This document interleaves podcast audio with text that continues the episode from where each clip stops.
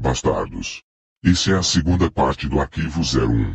O primeiro arquivo, eu tentei subir ele no YouTube, porém, de cara foi bloqueado. Normal. Mas, isso faz parte.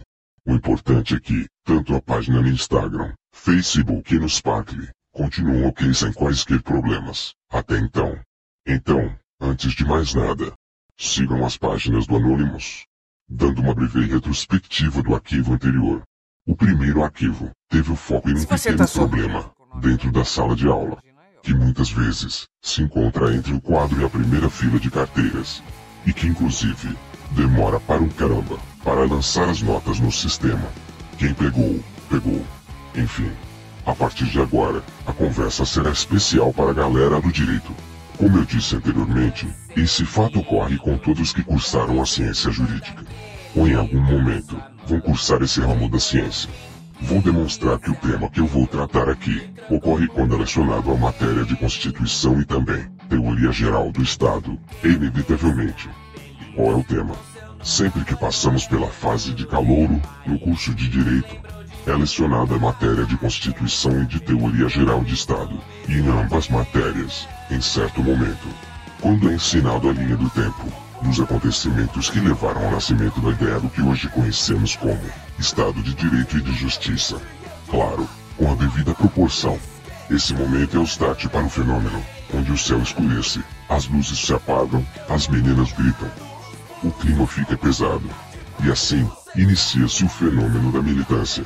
Começa com o professor expondo o que ocorreu na Bretanha, no reinado do João Sem Terra, de forma bem bem vaga e tão resumida, que cabe em uma linha.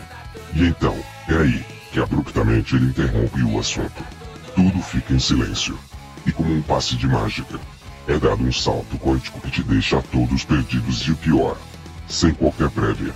E do nada, você se vê no meio da Revolução Francesa. Deixando a brincadeira de lado.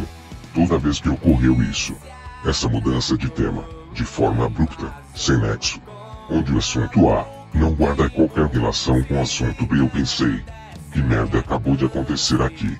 Estávamos falando sobre o due processo of law, limites do poder, respeito à propriedade privada, início da ideia do tribunal do júri, sistema de representatividade, início do contrato entre o monarca e o povo. E agora, do nada, vamos falar de um evento com mais de 600 anos à frente, do outro lado do canal da Mancha. Que não inovou em nada. Por quê? E para quê? Nunca fez sentido. Falar sobre a queda de uma prisão, com criminosos, que levaram terror e morte para os seus conterrâneos. É isso? Será que é prazeroso e educativo falar sobre a deposição da monarquia e o assassinato de toda a família real? A perseguição da igreja e a pilhagem dos bens. Deve ser muito pertinente tanto para a matéria, quanto ao curso. Essas ideais.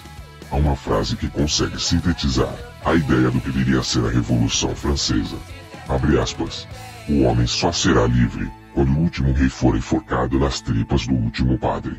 Denis Diderot, nessa época, que estava sendo lecionada a matéria de constitucional.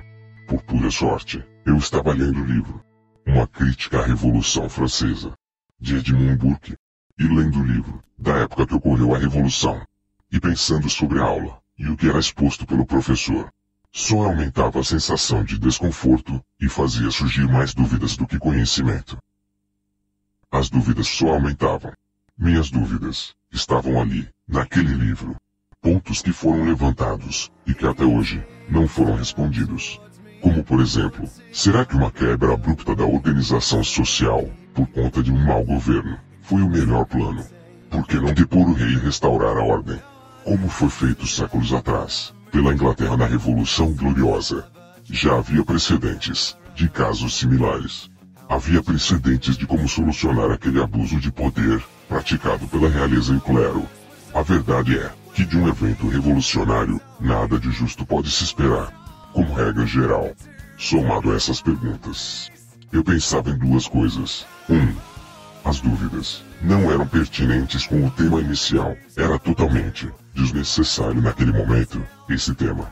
E dois, qual era o real objetivo daquilo tudo? Sobre a revolução. A pergunta era: qual foi o desdobramento que sucederam à revolução? Bom, a soma de todas as ações resultaram no seu produto final.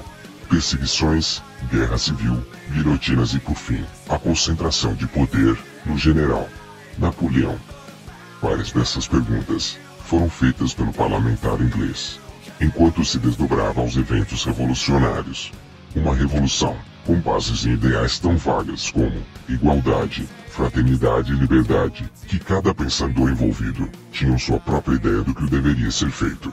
É interessante que muitos destes acabaram sendo vítima da sua própria revolução, como por exemplo, Robespierre, que foi para a guilhotina. Aí, eu me pergunto, é isso? Bicudo no Vademecum. Bom, peço escusas pelo meu comportamento passional. Vou ser bem claro e direto. A verdade, meu caro Calouro, é que nesse exato momento está sendo jogada a primeira semente da planta da militância no terreno fértil, que é a mente de um calouro. Não pelo nível de bosta que contém na cabeça de um aluno, que sinceramente, o raça maldita é aluno, ó ser sem luz. Mas, sim por conta de estar sedento por aprendizado, que vê na figura do professor, uma figura que detém autoridade e, é imparcial, sem paixões. O que deveria ser, naquele momento, não sejamos tolos, ou olhar para o assunto, sob o prisma romântico, onde tudo é perfeito e funciona, onde as pessoas desenvolvem o seu devido papel nas suas respectivas tarefas. O bagulho é doido, e parafraseando uma cena de um filme clássico, Velozes e Furiosos. Abre aspas. Aqui é Brasil. Tudo no Brasil é mais complexo. Não há respostas fáceis para qualquer fenômeno que ocorre na Republiqueta de Banana.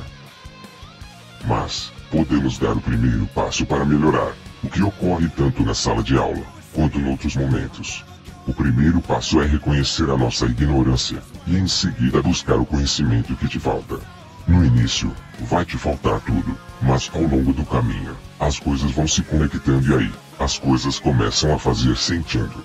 Você cria uma peneira, que te ajuda a filtrar muita verborragia e retórica barata. Isso não vai acontecer, se você somente lê o que o professor te mandar, quando lê. Dificilmente, você conseguirá discordar com ele, se você só tem as referências que dão base para o que ele fala.